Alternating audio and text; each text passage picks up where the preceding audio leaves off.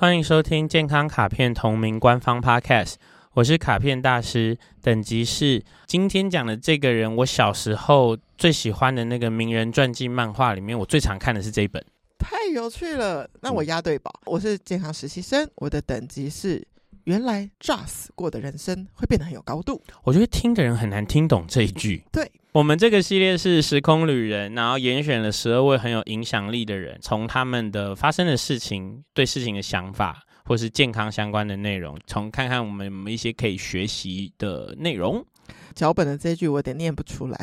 对，有点疯狂，但是我觉得可以直接说。哎，现代人不是都会去什么诺贝尔眼科、诺贝尔书局，以及吃诺贝尔奶冻吗？没有叶配，请那个 那个冷静下来。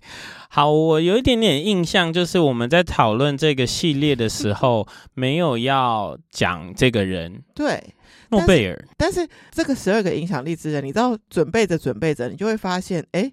好几个都是有得过诺贝尔奖，嗯，那我一直找，一直找，就想说，那诺贝尔本人呢？嗯，他到底有什么故事？那为什么要设立这个奖？他是谁呀？你知道以后会觉得有一些地方真的是蛮瞎、蛮瞎、蛮可爱的啦。就是刚刚卡片大师说不懂我的开头那个炸死的人生是什么，其实就是就是在讲他为什么成立这个奖的那个故事。对对对，诺贝尔奖现在的话，我们去看，当然就会是。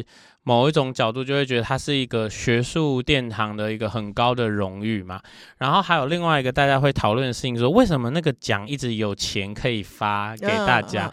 对，因为他是留下了他大笔的遗产，变成一个基金会，然后他的奖项都是发他的利息，所以呢，他是永远本金都在，然后诺贝尔奖可以永远发到 forever。有一个小科普的小知识，最早成立的五个诺贝尔奖也是没有诺贝尔经济学奖的。诺贝尔经济学奖是后来瑞典吗？好像是瑞典银行，嗯，他们在增设的一个，就是他们自己投钱进去，说瑞典银行的纪念诺贝尔的一个资金，然后用这个资金再多增加那个第六个诺贝尔经济学这个奖项。哎，那你小时候看的书，为什么你会最常看这一本？这个跟你脚本上的下一个问题非常的有关。你知道他是个火药大师吗？没有没有没有，不是、啊、不是这个讲法是错的，是错的。他的称号叫做炸药之父。哦，炸药之父，对，不是火药大师，他是他的称号是炸药之父。OK，为什么？你说，你说他为什么是炸药之父？嗯嗯嗯、因为他是人类跨时代的炸药发明人，他让炸药，嗯、呃，就是大家可能不晓得，在最早最早的时候，研发这种火药炸药的东西呀、啊。这个物质是很不稳定的，嗯、也就是说，那个仓库随时没事就会炸掉。OK，然后在运送的过程中，那个马车就会炸掉。所以他是这个世界上让炸药可以被稳定的存放的人。哇，他很关键人物，很关键。然后这个地方，我觉得大家在听的时候，我突然很兴奋。大家在听的时候，一定会想说：炸药关我什么事？不好意思，你知不知道很多建设工程需要先炸掉，你才能开始盖东西或是干嘛？所以炸药炸掉隧道。对，所以炸药这件事情不是只是用来作为武器，虽然它的确后来被作为武器，但是它是有功用的一个东西。那我刚刚说它是。火药大师，但它其实是炸药之父。他有这个称号，是因为说他研发让炸药精进，然后可以让大家使用，然后甚至他是贩售到各个国家，然后他是因此变富有的。对，我跟你讲，这个东西就是也是一个很有趣的情况，就是呢，他 他的爸爸呢是一个工程师，嗯、但是并不是做炸药相关的东西。嗯、可是当时研究炸药是当时的很潮的事。Oh. 所以呢，他爸爸呢就也很喜欢研究炸药。后来出了一点意外，好像就把自己家炸掉了。然后呢，他们就变穷，变穷了之后呢，爸爸就是很厉害，爸爸是厉害个科学家，很快的又在找到可以赚钱的生意。然后好像也是跟火药有关，嗯、他就做了一些火药跟军火相关的事情。他们就又很快就又变有钱了。所以各位，其实你知道，你破产后几年后，有机会就已经变得很有钱。所以他们家就是你想这个东西。西真的很惊人，这是一个炸药的家学渊源，就是我爸就在弄炸药。对，我觉得诺贝尔的最特别的地方就是他应该是很天生的那个，如果他有做 MBTI 的话，嗯，他应该是很天生非常科学家类型的人，因为他的心里面就是一直有一个症结。我还记得我看的那本伟人漫画传记。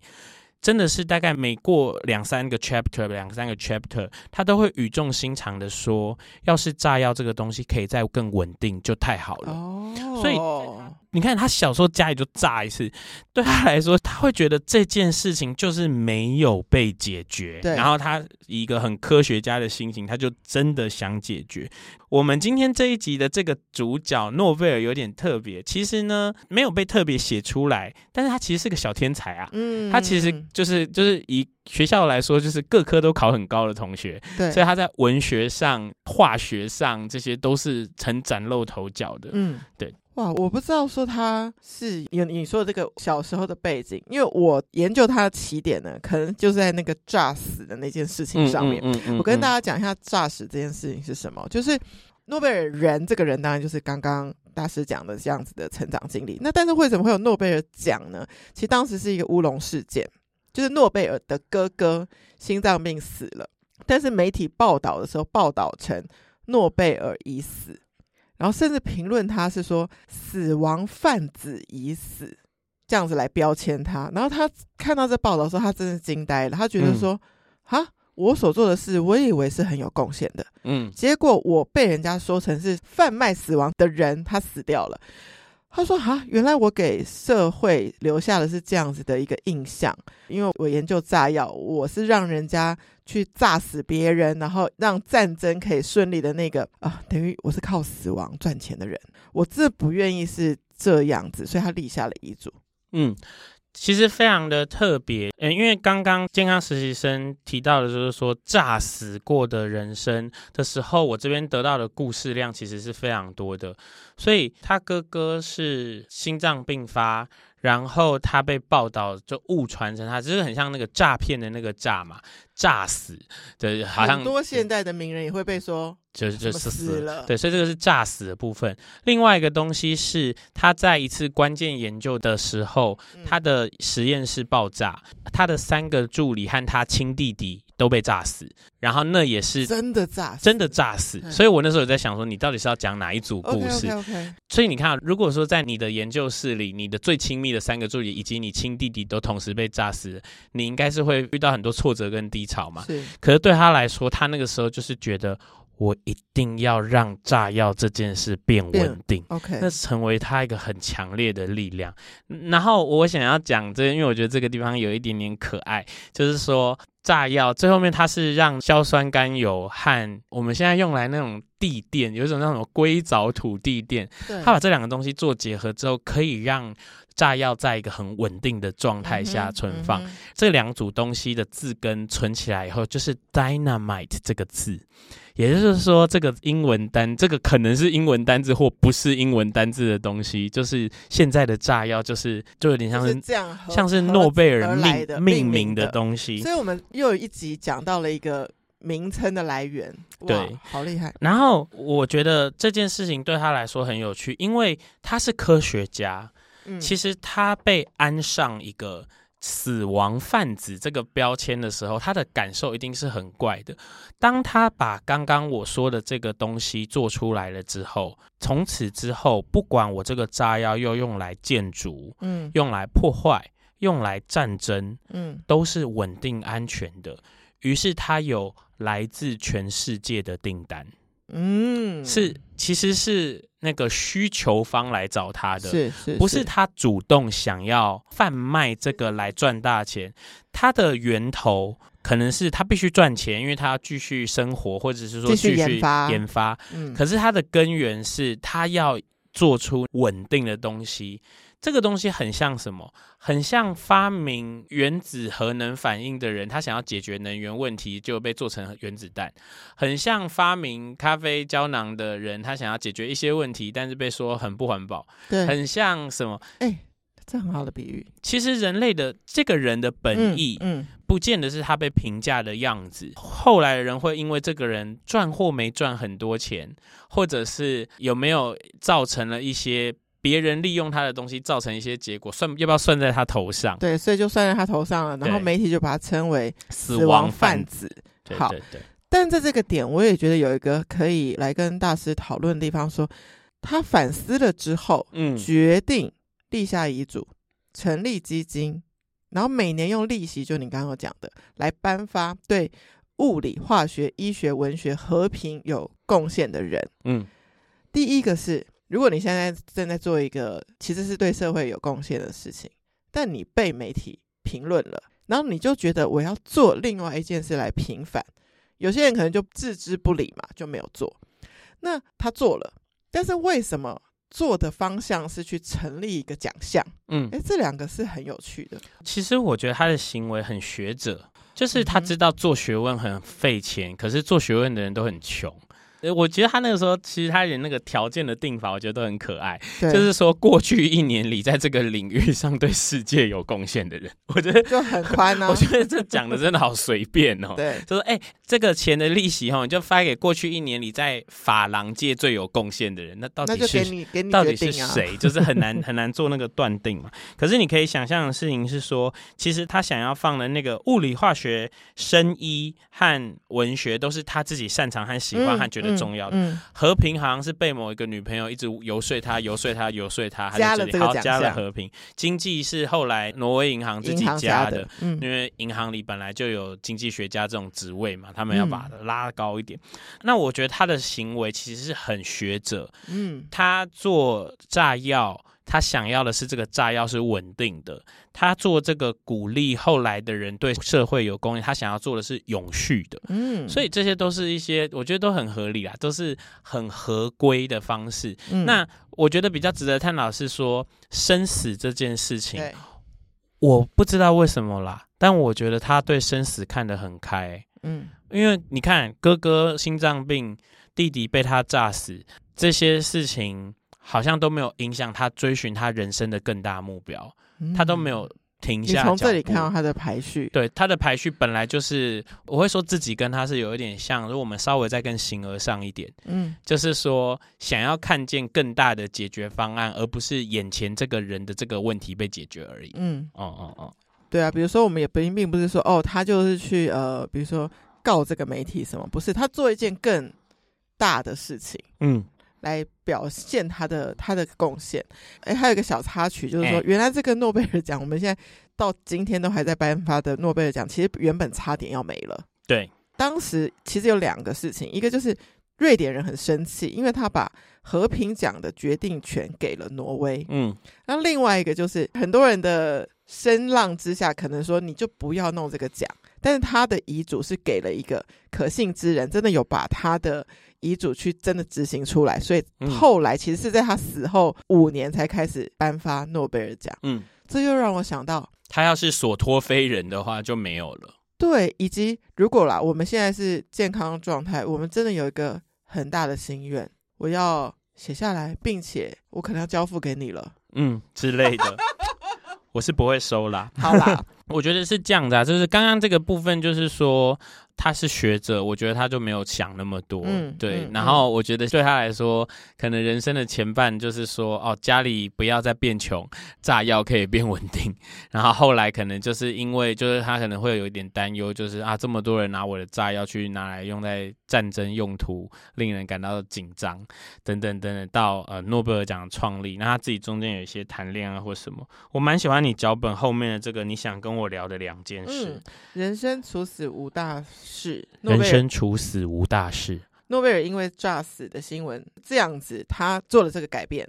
然后你觉得给我们的一些思考是什么？我觉得就是人类遇到，其实我们蛮常被提醒啦。生活周遭遇到任何有人生病啊、有人过世啊、有意外事件啊，都会让人有些醒思。嗯，那当然都是希望我们的听众朋友都是很精进的。你有醒思之后，你微小的产生一些活动，让这些行动再久一点点。然后它有机会变成习惯，然后你的一切都会好一些。千万不要就是好像每天都在被各种消息震动，然后震动完以后都只能说啊、哦，我的天哪，怎么会这样？但都没有发生变化。可是我们大胆去反推，如果没有这个炸死的新闻，嗯。你觉得他会成立诺贝尔奖吗？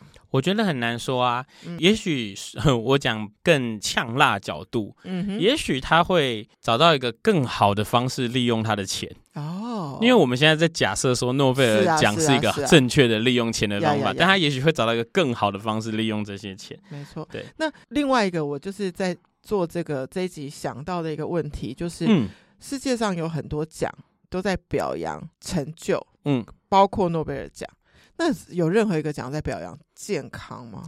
首先，如果你是说有没有一些奖是跟全人类的健康有关的的话，那是有，因为诺贝尔生医奖就是有，因为它是在医学上有贡献，或者是在生物相关的科学上有贡献。那那些往往都会，比方说，我们大家可以回去听第二系列或第三系列的断食。嗯，那断食的自噬作用就是二零一六年的诺贝尔生医奖得主嘛，日本的学者。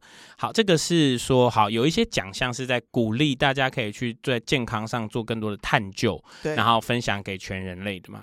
那我们现在来讨论健康这件事情。嗯，健康这件事情就是没发生事就是好事，没发生事你就得奖了。所以活着就是有我们的奖项。对，安稳舒适的活下去，就是一个你每天都在得奖的状态。那如果你是健康界的诺贝尔，嗯，那你要把奖项颁给谁？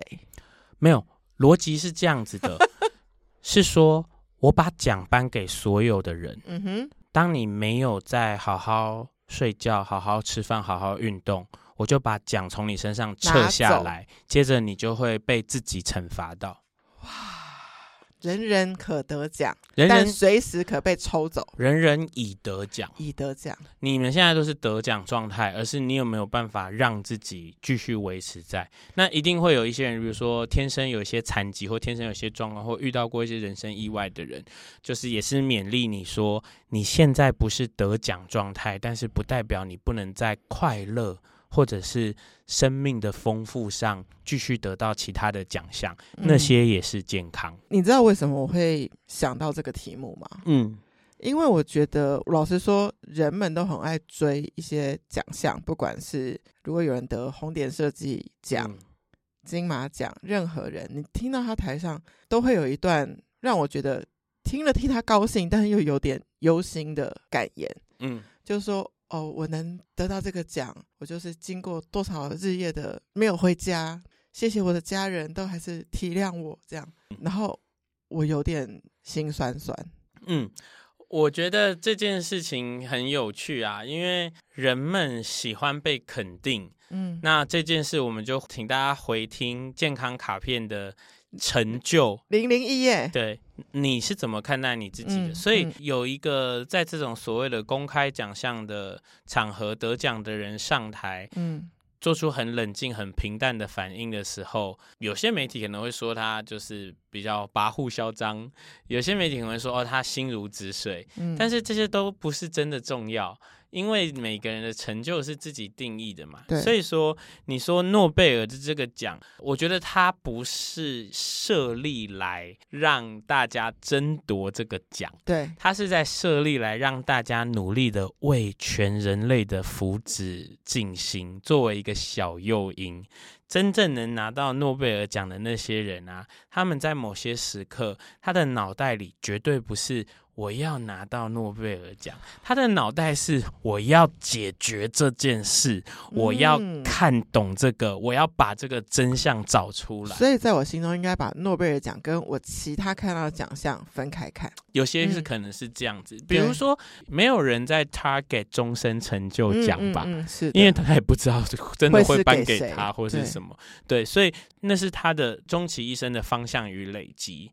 但是健康或者是说快乐。这些其实，如果你今天有觉得快乐，你今天已经有得奖了。嗯，你要的事情是我明天还要得，对，不是说我要如何如何如何之后我可以站上一个殿堂。我觉得比比较不是这种思考。明白。对，如果可以见到诺贝尔本人的话，我就想要跟他聊说，你是为什么会。看到爸爸做炸药，就也对他很感兴趣。我就想说，这很有趣，这是一个投胎转世的问题。如果他是在皮革世家，他会不会就是成为精品设计师？就是感觉就是很这样。嗯、谢谢收听今天的节目，欢迎在 Apple Podcast and Spotify 留下五星评价，更欢迎加入健康卡片官方 LINE 留言给我，我都会亲自收看，拍摄影片在 Instagram 回答。